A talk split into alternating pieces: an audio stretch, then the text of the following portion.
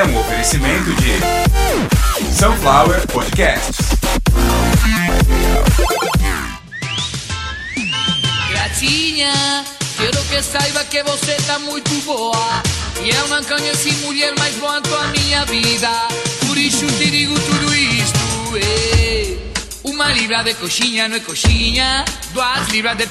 Começando mais uma edição de Caviar libras uma de Ova, peitinho, que é um oferecimento de Sunflower Podcast. uma usina de podcasts. Eu sou Carlos Santo Forte e hoje na edição de número 117, centésima, décima, sétima publicação deste podcast que está crescendo cada dia mais, cada vez mais graças à audiência de vocês. Hoje começando de uma maneira diferente, pedindo continuem compartilhando, me ouvindo, continuem me fazendo perguntas. É, eu não respondo só oi, tudo bem. Tem gente que reclamou, fala, ah, eu falei com ele, ele não responde. Falou, ah, oi, tudo bem, eu não conheço a pessoa. Vou falar que não, tá ruim, as coisas estão ruins, tô sem dinheiro. Não, pra isso eu tô aqui, pra contar a história verdadeira, agregar conhecimento, trazer informação, mas é claro, já que tocaram no assunto, sunflowerpodcasts@gmail.com. Pode mandar um e-mail pra gente contando sua história se quiser. Esse é o nosso Pix também. Então você pode mandar teu dinheiro também se você quiser, sem contar nenhuma história que eu não vou brigar com você. Mas tem o nosso PicPay, picpay.me barra caviar uma ova, doação avulsa e financiamento coletivo, né? Todo mundo tem, então eu também vou ter. Até porque na hora que todo mundo tiver dinheiro, eu também quero ter. É o nosso Apoia-se, apoia.se barra Carlos Santo Forte. Carlos Santo Forte, tudo junto com dois S.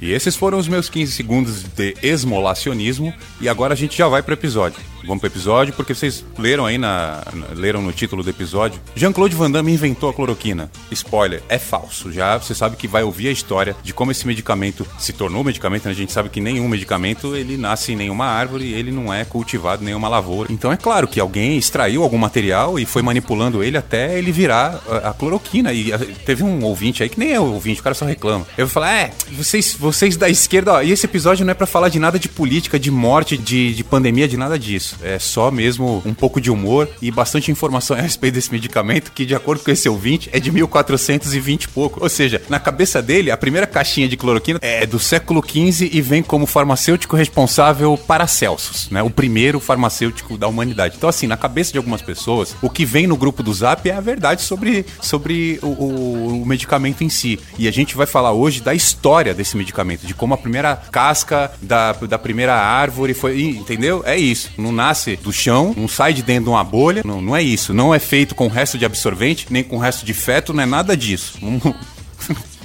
Pera aí que eu preciso me recompor, porque o Paracelsus foi foda.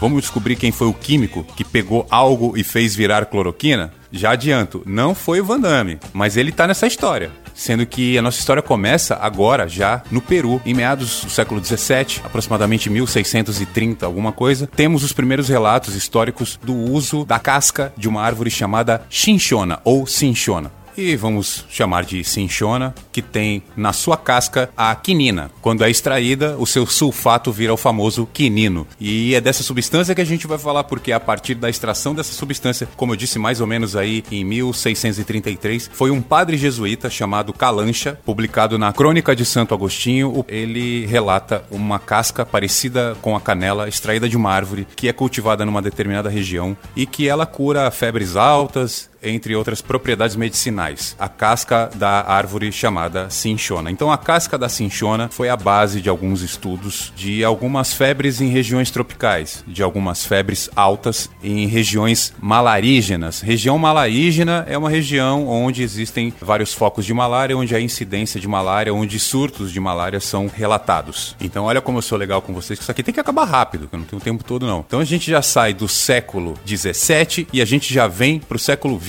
Em 1932, uma equipe de pesquisadores da Bayer, a Bayer, indústria farmacêutica da Alemanha, coletou algumas amostras da casca da cinchona e levou para a Alemanha, lá para Bayer. Em meados de 34 começaram os estudos desenvolvendo o que hoje a gente conhece como cloroquina. A princípio, o senhor Hans Andersag desenvolveu um medicamento chamado Resoxina ou Resoquina, que era muito tóxica, era uma cloroquina altamente tóxica. E esse medicamento ficou meio que ignorado aí por quase 10 anos, até que uma outra categoria de cloroquina, a 3-metilcloroquina, uma cloroquina análoga, ela um pouco mais fraca, tendo aí o seu princípio ativo ativo, no caso o núcleo das moléculas de quinina, alterados e então uma parte diferente desse princípio ativo foi usado para o desenvolvimento de um outro medicamento chamado sontoxina ou sontoquina. E aí sim, a sontoquina ou sontoxina, este medicamento sim, este chamou atenção e é agora que começa a história. Esse medicamento chamou atenção não pelo upgrade, digamos, da resoxina. Ter constatado logo no começo que esse medicamento, na versão mais forte, ele atacava fígado, é, causava alucinações, vômito, enfim. Isso foi muito importante. Porém, o senhor Hans Andersag, ele não esqueceu da cloroquina e ele continuou trabalhando com ela. E este medicamento, a sontoxina, ele era muito utilizado pelas tropas da Corporação Africana da Alemanha, conhecida como DAK ou o Deutsche Afrika Corps. Essa expedição, uma força expedicionária, ela foi criada em 1941 para ocupar uma determinada região da África onde uma campanha relacionada à Segunda Guerra ela estava em vigência. E aí o que aconteceu?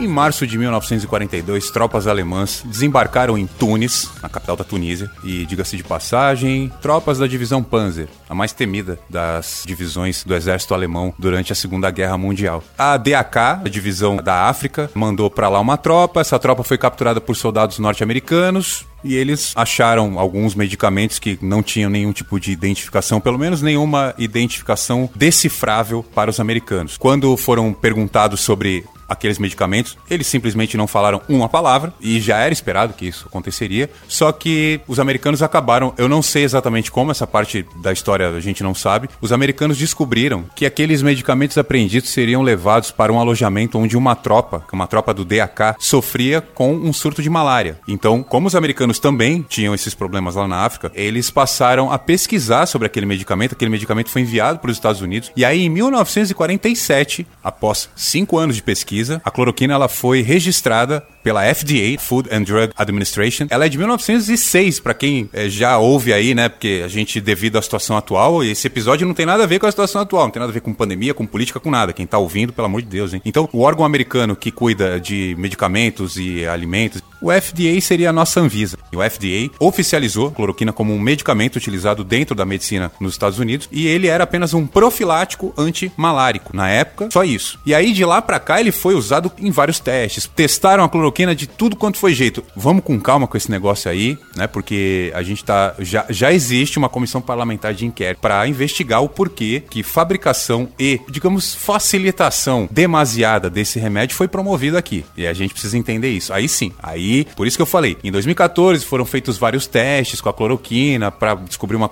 uma cura milagrosa daquela gripe aviária, blá blá blá blá blá blá, e o processo foi arquivado. Né?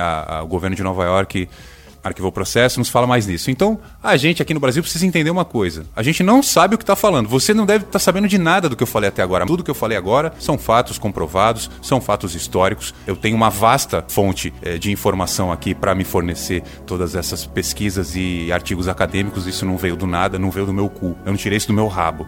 Mas ó, vocês lembram que eu falei lá no começo? E o que está aí no título do episódio? Vocês não fazem a mínima ideia de onde, onde que surgiu a cena que popularizou a cloroquina. É uma coisa muito importante dizer que o seu Jean-Claude Van Damme, em um determinado momento da carreira, ele não tinha mais autorização para mostrar a bunda. E o Van Damme sem mostrar a bunda é como um pássaro sem asa, é como Coca-Cola sem gás, é como um travesti sem pinto. Então o que, que aconteceu? Ele decidiu fazer drama nos filmes dele. Ele queria fazer drama, queria fazer careta, ele queria ficar dramático. Então teve uma cena que, isso é no filme O Grande Dragão Branco, tem um vilão lá, um japonês, cara de vilão, aqueles japonês lá da Tailândia. Tinha um japonês em cena que esmagou um comprimido de cloroquina e jogou na cara do Van Damme, ele ficou cego. A cloroquina deixa cego imediatamente. Mas aí o que, que ela faz? Se você tiver cegueira por cloroquina, você aprende a lutar com o Gifu, você ganha do vilão e você leva a mocinha para casa. Não pode esmagar pozinho de cloroquina para jogar no amiguinho para ele vencer na vida. se você fizer isso, você vai pra cadeia. O Caviar Uma Ova hoje trouxe informação para você. É, queria dizer que Agora falando sério, né? Então, enquanto eu não falava de Van Damme aí, até falar das tropas americanas, é tudo história. Não discuta sobre esse medicamento. Se o seu médico não te indicou hidroxicloroquina para nada, você não precisa tomar esse medicamento. Esse medicamento é extremamente tóxico, principalmente para o trato hepático. Então, o seu fígado, o seu beicinho vai ficar azulado. Você vai parecer um defunto, vai parecer um presunto podre se você ficar tomando cloroquina com engove para poder ir pro forró. Então, não tome cloroquina a não ser que você tenha lupus, que essa é uma outra questão um dia a gente vai falar só de lupus, porque lupus tecnicamente teria feito muito mal para Michael Jackson, porém Michael Jackson está vivo e dançando forró acabou o episódio, pode tirar essa música do Grande Dragão Branco aí de fundo. Vamos de Generais do Forró com Biridim. Até o próximo episódio. Fui!